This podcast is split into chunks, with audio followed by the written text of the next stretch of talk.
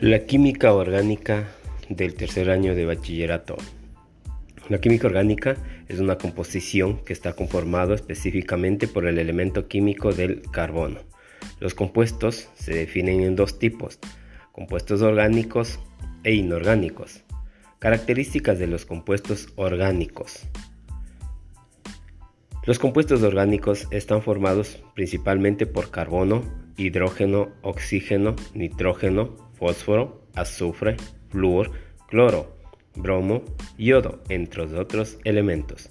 Segunda característica, siempre contienen elementos que contienen al carbón, que a su vez pueden unirse entre sí. Tercera característica, sus reacciones son lentas y complejas. La cuarta característica, son inestables al calor. La quinta característica, son insolubles en el agua. Sexta característica, son solubles en contacto con solventes no polares.